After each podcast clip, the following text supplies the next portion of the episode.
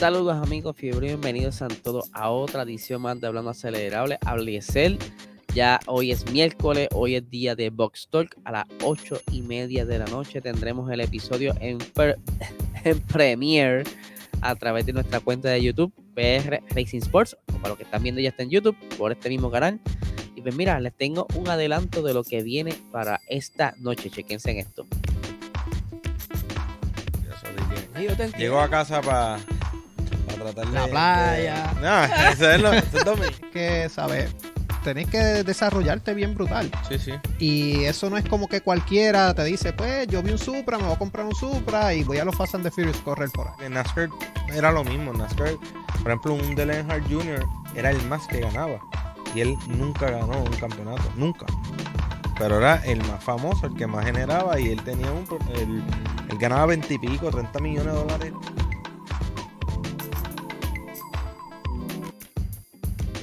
Ahí lo vieron, un pequeño trailer de lo que estará sucediendo esta noche. Ya por lo que vieron o lo que escucharon, tendremos a Brian Ortiz, el piloto puertorriqueño que fue campeón de Lamborghini Super Trofeo y que este año va a estar compitiendo nuevamente. Así que estén pendientes para que estén al día de lo que están haciendo nuestros pilotos puertorriqueños y que nos siguen representando en el mundo. Así que vamos a arrancar el episodio de hoy ya tienen que haber visto el, título y tendrán quizás curiosidad. Y vamos a hablar primero de Christian Horner.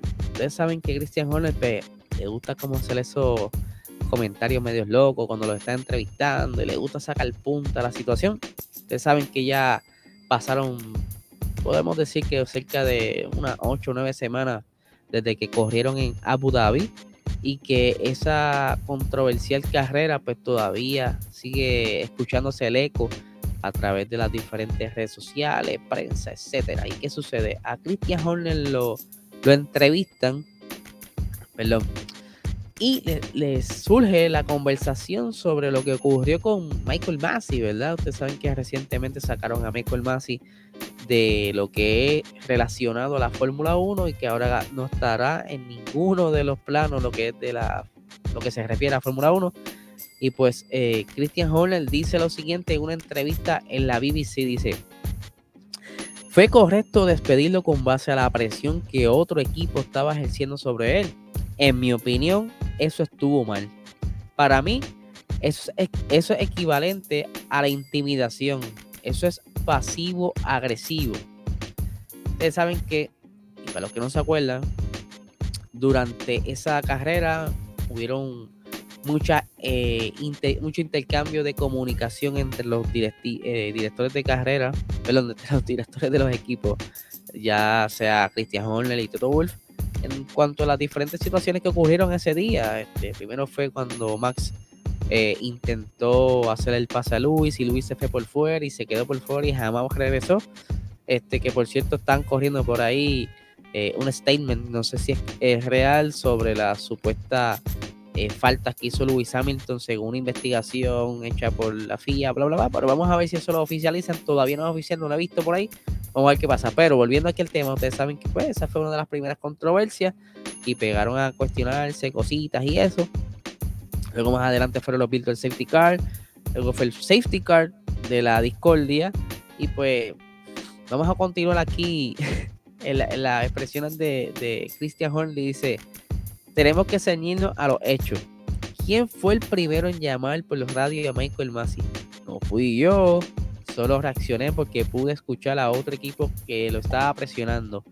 Es mi trabajo como jefe de equipo defender el interés de mi equipo y creo que probablemente ejercí mucha menos presión que nuestro oponente, ya que al principio no quería un monoplaza de seguridad, un safety car. Eh, estoy aquí traduciendo mientras le, le leo. Eh, luego evalué el resultado a una vuelta retrospectivamente, o sea, los lapeados, ¿verdad? Y, ¿verdad? Por aquí continúa. El choque de Nicolás Latifi no fue grande y el conductor no resultó herido el auto estaba estacionado cerca de una salida de emergencia y la probabilidad de que el circuito pudiera despejarse a tiempo era alta desde el principio. Incluso se considera que no hubiera sido un problema en dejar pasar a los demás eh, carros rezagados. Entonces la pregunta que hace a Hornets y si hubieran dejado pasar a los 7, ¿tendrías algún problema con eso? No habría hecho ninguna diferencia en el resultado del mundial. El único error que cometió Michael se podría argumentar fue que no hizo señas de eh, dos carros de atrás. Eso podría haberse hecho fácilmente, pero no afectó el resultado de la carrera. También fuimos a menudo víctimas de los errores de Michael, pero él tenía una tarea enormemente difícil en un deporte donde la presión es inmensa. Lo que no puedo perdonar es el troleo, el abuso en el internet, las amenazas de muerte que él y sus familias recibieron. No podemos tolerar eso. Eh, dice aquí, ¿verdad? terminando sus expresiones, ya no tiene nada que ver con el deporte, es puro bullying y no lo aceptaría dentro de nuestra organización eh, menciona eh, Christian es por eso que defendía a Michael, sentí que nadie lo apoyaba. Fue abandonado mientras se liberaba, eh, se libraba esta campaña pasivo-agresiva planificada contra él. Siempre defenderé eh, a cualquier cosa que esté siendo intimidado. La intimidación no es algo aceptable. Obviamente, este, poniéndome quizá desde un punto neutro, Christian Horner pues sabe que la decisión que tomó Masi, aunque pudo ser, haber sido errónea desde el punto de vista de, los de los Marshall y la investigación que están llevando a cabo, eh, salió beneficiado eh, Horner, porque entonces cuando ellos cambian goma, lapean los, ¿verdad? sacan a los lapeados del medio, Max está cerca de Luis y pues eh, obviamente lo va a defender pero todavía pues yo no creo que hubieron muchas situaciones en esa, en esa carrera que todavía se tienen que aclarar. Eh, y soltar ese statement final de qué van a hacer con las reglas y todas estas cosas. Ustedes saben que ellos están investigando y hay que ver qué, qué va a pasar más allá sobre esto, ¿verdad? Eh, déjame por aquí poner la fotito que no la puse, se me pasó. Discúlpenme, lo que están en YouTube. Estoy aquí, ustedes saben, concentrado para no meter las patas mientras leo.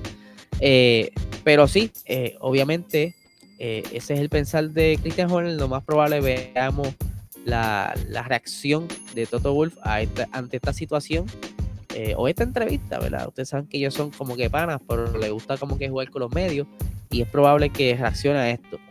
Otra cosa que está ¿verdad? sucediendo dentro de la Fórmula 1, ustedes saben que los monoplazas nuevos de esta nueva temporada pues están corriendo bajo un nuevo reglamento, una nueva normativa que estuvo eh, Ross Brown trabajando por mucho tiempo y que la idea principal de este señor es lograr conseguir unos monoplazas eh, parejos que funcionen eh, para que entonces es más cerca el aire sucio se reduzca y poder disminuir la velocidad, ya que, como le hemos dicho antes, Pirelli indicó que eso era uno de los problemas porque se estaban explotando la goma. En fin, ellos hicieron muchos ajustes y entre esos ajustes, obviamente, afecta el peso del monoplaza. Y pues eh, ahora mismo hay como que, por decirlo en español puertorriqueño, hay como una trifulca. No se han puesto de acuerdo porque no todos están en el mismo peso. Hay unos que están cerca del límite, que son 795 eh, kilos, que si convertimos 795 kilos a libra, eh, lo tengo por aquí rápido, 795 por 2.2, son 1749 libras. Obviamente con los años, cada vez estos monoplazas pesan más eh, y han ido, por decirlo así, jugando con el peso durante el tiempo, pero lo que sucede es que eh, hay muchos, hay varios monoplazas que están por encima del límite que ellos estaban exigiendo en la FIA. Entonces, como hay varios que no pudieron llegar al punto ideal, pues van, están tratando de negociar entonces para subir el, mínimo de peso. Quieren llevarlo a 800 kilos, pero todavía pues no, no está muy de acuerdo. Red Bull quiere que le suban este 15 kilos por encima. Ahora mismo Red Bull es el más pesado y obviamente mientras más peso, más lento. Perdón. Eh, en, por ejemplo, en Barcelona, 10 eh, kilos pudiera ser la diferencia de 3 décimas por vuelta eh, más lento. Y pues con toda la intención lo hicieron los, los de las personas que diseñaron esta normativa para amarrar la velocidad de esta gente y que no, no, no excedieran, siguieran buscando esa, esa velocidad punta que, que todos los equipos andan buscando y llegar quizás a un punto peligroso según ellos. Y pues por aquí tengo los pesos por equipo. Actualmente tenemos que Alfa Romeo, como bien les dije al inicio, está cerca de lo que es el peso mínimo, que son 795 kilos. McLaren está en 798 kilogramos.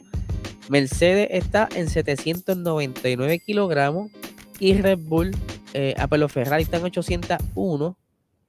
Y Red Bull está en 805 kilogramos. O sea, es el más pesado al momento.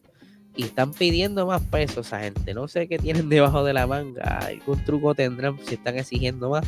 Quizá ya lo tienen todo calculado. Por eso quizás hemos visto también en, la, en los test, aunque no son tiempos de confiar, hemos visto unos tiempos como que medio raros. Y es que no todos están al mismo peso. Eso pudiera afectar y, y quizás nos darnos un resultado real. Lo que entonces vamos a ver qué deciden, porque tienen que decidir ahora en Bahrein eh, cuál va a ser el, peso mínimo para entonces poder arrancar la temporada. Sin eso, eh, obviamente van a estar en, disputa, o sea, en reunión en reunión, hasta que por fin decidan cuál va a ser el, mínimo para entonces todos los equipos ajustarse a ese peso. Pues como bien les dije, eh, están ya próximamente este jueves comienza lo que son las pruebas de pretemporada en Bahrein. Estas sí van a ser televisadas entiendo yo que la van a poder disfrutar a través de su paquete que tenga, ya sea ESPN, F1 TV Pro, lo que tenga, la puede disfrutar.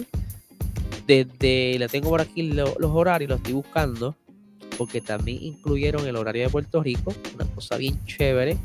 Y dice por aquí que eh, la primera sesión, el día 10, 11 y 12, la primera sesión será fija a las 3 de la tarde, de las 3 a las 6.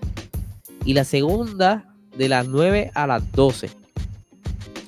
Esto, si no me equivoco, esto, esto es horario de Barenzo. Debe ser las 3 de la mañana a las 6 de la mañana y después de 9 de la mañana a 12 del mediodía. Eso es lo que pudiera hacer esto. Pues esto es básicamente horario militar, como pueden ver arriba, ¿verdad? Que te lee las 13. Este, así que podrán disfrutar por lo menos el jueves es un poco incómodo, mucha gente trabaja, al igual que el viernes, pero el sábado pudieran eh, disfrutarse de ese último día de la prueba. Este, uno de los primeros, eh, de las primeras escuderías que estuvo anunciando quién va, cuál va a ser el, orden de estar corriendo, o sea, haciendo los test, es que Checo Pérez va a estar entonces participando del primer día y del último día completo. Y el día viernes se lo van a dividir entre Max y él. Así que Vamos a estar buscando eh, el, el roster de cómo están haciendo las prácticas durante estos días para entonces tener una idea de lo que, de lo que vendrá por ahí. Perdónenme. Así no, sí me tiene loco. Así que recuerden que esta noche tendremos Box a las 8 y media de la noche. No se lo pueden perder. Brian Ortiz va a con nosotros. Nosotros vamos a estar activamente, activos en el chat. Porque para los que no entiendan cómo es esto, es pregrabado pero el chat es en vivo. Así mientras ustedes están viendo el video ya pregrabado, como que como si estuviese corriendo live, nosotros estamos en el chat eh, reaccionando lo que ustedes escriben, relajando, contestando preguntas, etcétera, etcétera. Así que nada, gente, que tengan un excelente día.